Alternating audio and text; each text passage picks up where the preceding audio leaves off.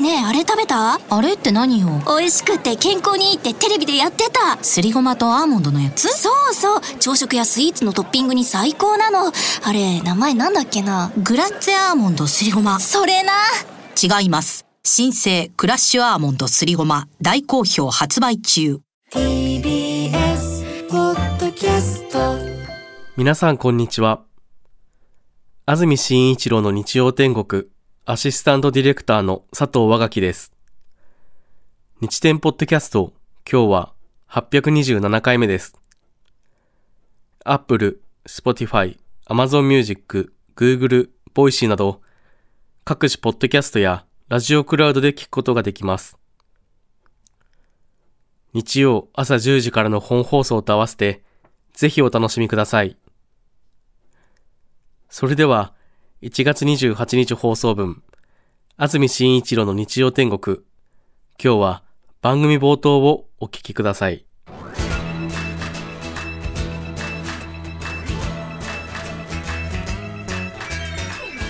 安住紳一郎の日曜天国おはようございます1月28日日曜日朝10時になりました。安住紳一郎です。おはようございます。中澤由美子です。皆さんはどんな日曜日の朝をお迎えでしょうか？さて先ほど午前9時正しくは午前8時59分東京湾を震源とする地震があり東京と神奈川県で震度4を観測しました。この地震による津波の心配はありませんスタジオも東京港区にありますので震度4ということになります。短い時間でしたけど結構グラグラっときましたね。そうでしたね。棚から、はいうん。物が落ちるほどではありませんが少し物が動くくらいの揺れでした。皆さんも朝からびっくりされたことだと思います。今日午前9時関東で少し大きな地震がありました。そして今日天気ですが関東地方曇り午後にわか雨のところもあります。確かに雲が少し厚く垂れ込めていますがそうですか。雨になるところもあると。うん。どうでしょう。降水確率東京で午後夜ともに20%北部山沿いでは雪のところもあります。予想最高気温は東京、横浜、千葉、熊谷、水戸、前橋で11度。宇都宮で10度です。それから花粉が2月8日から飛散が始まると予想されていますが暖冬の影響もあり去年より飛び始めは早くなると見られます。中澤さんももう少し鼻声になってますもんね。そうですね。なんだか鼻の奥がもう空気の乾燥でカピカピしてええ。えー、困っています。花粉？というよりは乾燥で。乾燥が恐ろしいです。そうですね、ええ。冬はね乾燥しますから例年よりも少し早く花粉が飛び始めるという予報になっています。なんか花粉症の人に話聞くと花粉症がひどい人に話を聞くといやもう来てる来てるなんてねいうふうに話をしていました。それから私は先週朝のテレビ番組の中継企画で木曜日に北海道から中継があったので行ってきましたけども、ちょうど寒波が日本列島を襲っている中で一番寒いところに行くっていうことになってどれぐらい寒いのかなと思って覚悟して行ったんですけども実は北海道は木曜日。比較的気温は下がらずということで暖かい、まあ、風が強かったんで大変だったんですけども地方によってはさほどということで札幌はかなりね JR が止まったり大変だったようですが私の行ったところは特に警報なども出ていなかったのでそのままということでしたけども。ただやっぱり風が強いと気温がいくら低くても大変なんだなということが分かりました。はい。いくら高めでも。いくら高めでも。うん。いやーすごいですね。やっぱり山だったんで余計そうなんですけど、風が15メートルぐらい吹いてたんですが。え寒そうに見えました映像本で当に眉毛とかまつげとかに普通に凍りつくんですよね、え。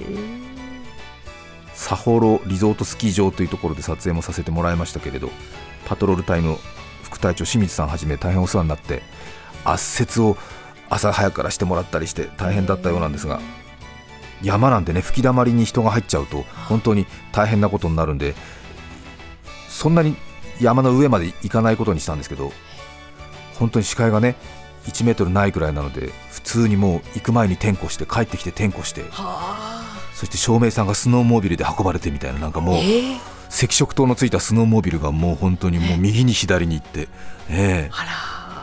そして声が通らないからね、ええ。もうディレクターが叫んだり照明さんが叫んだり、ええ。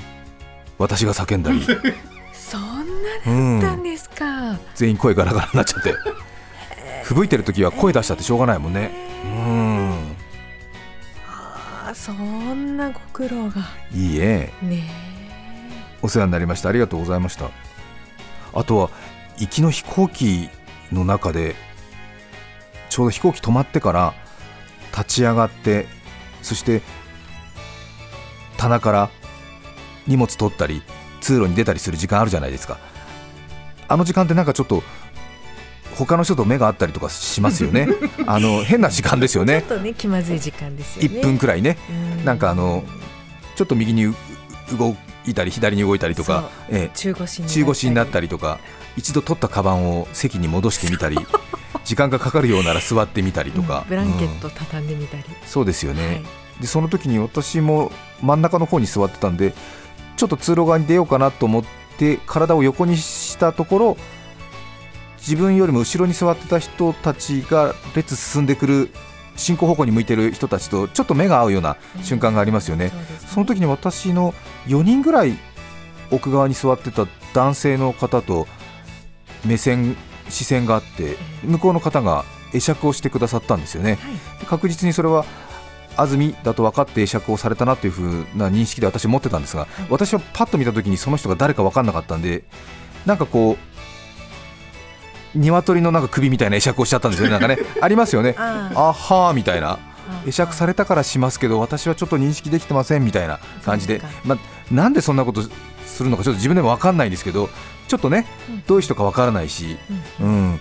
どどういうふうにどういう感じで私に会釈されたのかなとか思ったんですけどね。そして、まあ、距離が近いんでその人と一緒にこう、まあ、同じ列でざーっと飛行機降りますよね。ええ。で荷物をもらうターンテーブルのところに来たらまたその茶色いダウンを着た方なんですがえ男性がこうこっちの方に来てで俺分かんないからなとか思って うーん分かんないよと思いながらありますねそれね。あ困ったな、うん、困ったなと思ってうん。分かんないなと思ってうーんと思ったんで中村ですなんて言って元気よくあの言葉発しながら近づいてきて中村分かんないと思って 年の頃から俺の中学の先輩か誰かみたいな。うん。分かんない分かんないなんて思って、で私の目の前の方まで来て中村ですって言うから 分からないと思って。うんまだ分分かんない。からないまだ分かんない。全然分かんないと思って。そしたらマスク外してドリカムの中村ですって言われて。分かる分かるそれは分かる。めっちゃ分かる。すぐ分かると思ってドリカムの中村雅人です。はあなんで逃げるんですかみたいな。逃げてませんみたいな。分かる。すごい分かる。失礼を浴びましたよね。すいません。機内で鶏みたいな会釈してしまってすみません。本当に時が戻せるなら本当に土下座します。みたいな。そうね、嬉しいですよね。えー、嬉しいなと思って。ええ声かけてくださって、まあ、えーねえ。え。嬉しかったえな。そうでしょうね、ええ。またね北海道行きの飛行機の中だったから。ええと思った。うーん。嬉しかったですね。お仕事で来られてたみたいなんですけれど。で私動揺してるからそうですかなんて言ってちょっとねまあ世間話しながらお仕事ですか？私も仕事で何々カクカクしかじかなんていう話をしたりして。レコード会社の人かな？事務所の方かな？当然中村さんお一人ではなくてええ。たくさんスタッフの方が10人ぐらいいらっしゃったかな。えで中村さんの周りをこう立っててで私たちの話にこうニコニコニコニコ話を聞いてくださっていて。ででは失礼いたしますなんて言って中村さんが行かれていやーびっくりしたななんて言って、うん。で私の放送局のスタッフと一緒に合流していやー本当失礼をしてしまった。 DREAMS COME TRUE の中村さんだったのに私が気づかずになんて。危うく無視をするところだったよなんて話をして、そうですかなんて。でも気づいてよかったですねなんて、まあ正しくは気づかなかったんだけど なんて言って、うん、でもまあ結果良かったじゃないですかねなんて言って、もう興奮うん、興奮して。しかも北海道に来て DREAMS COME TRUE の中村さんにお会いできるなんて。ねなんて言って。え、うん。うん。こんな幸先がいいなんて言って、え安住さん？なんて言って。まさか同じ鉄踏んでないですよね？みたいな。えー、何それ？わだち？何？どのわだち？なんて言って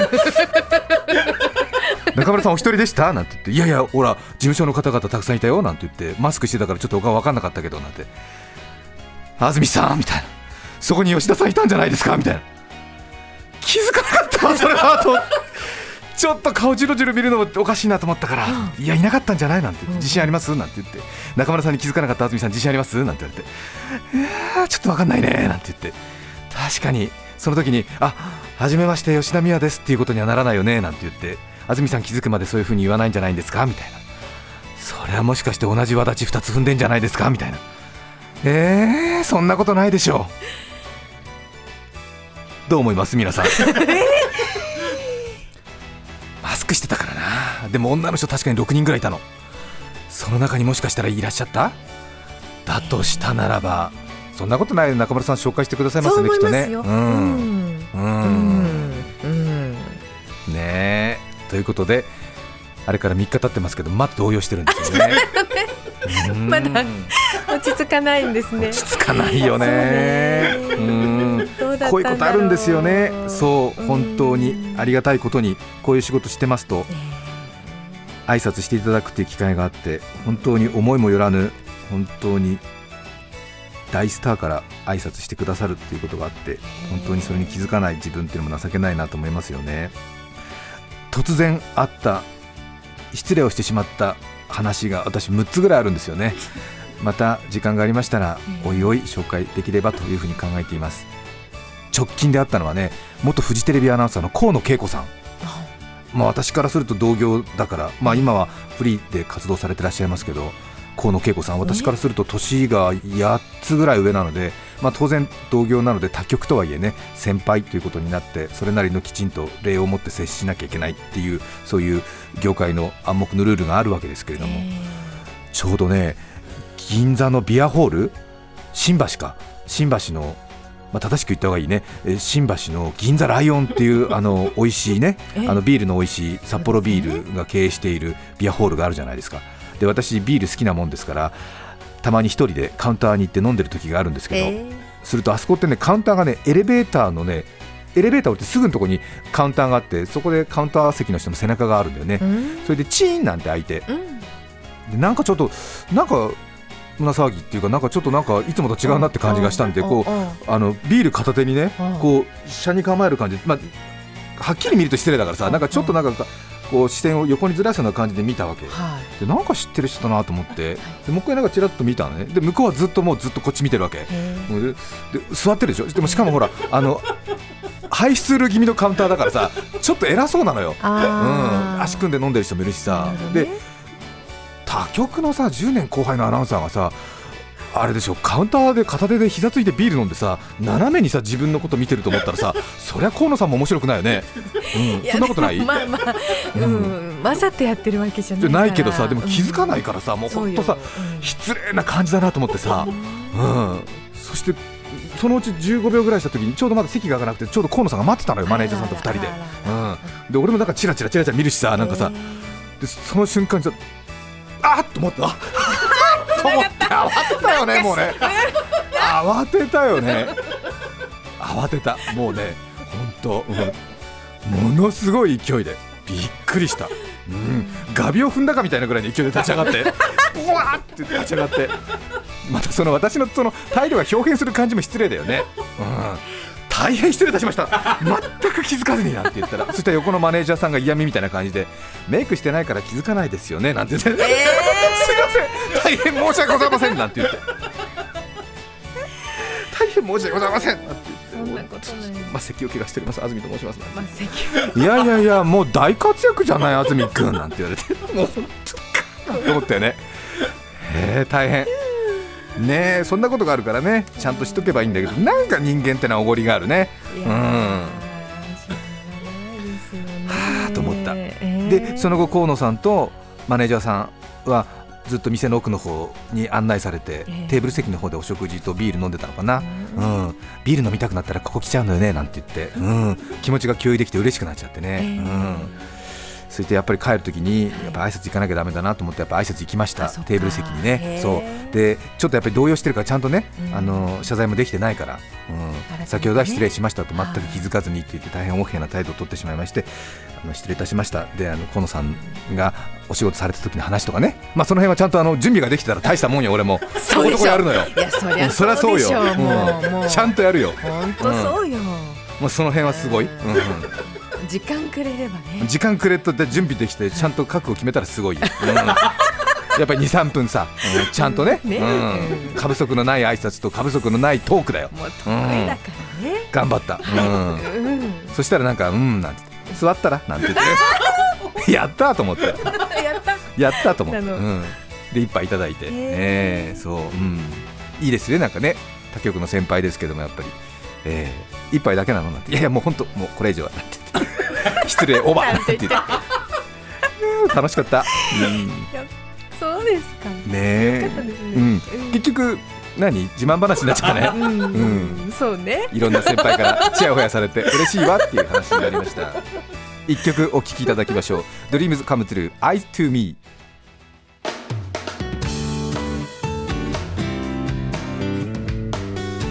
それでは今日のメッセージテーマこちらです。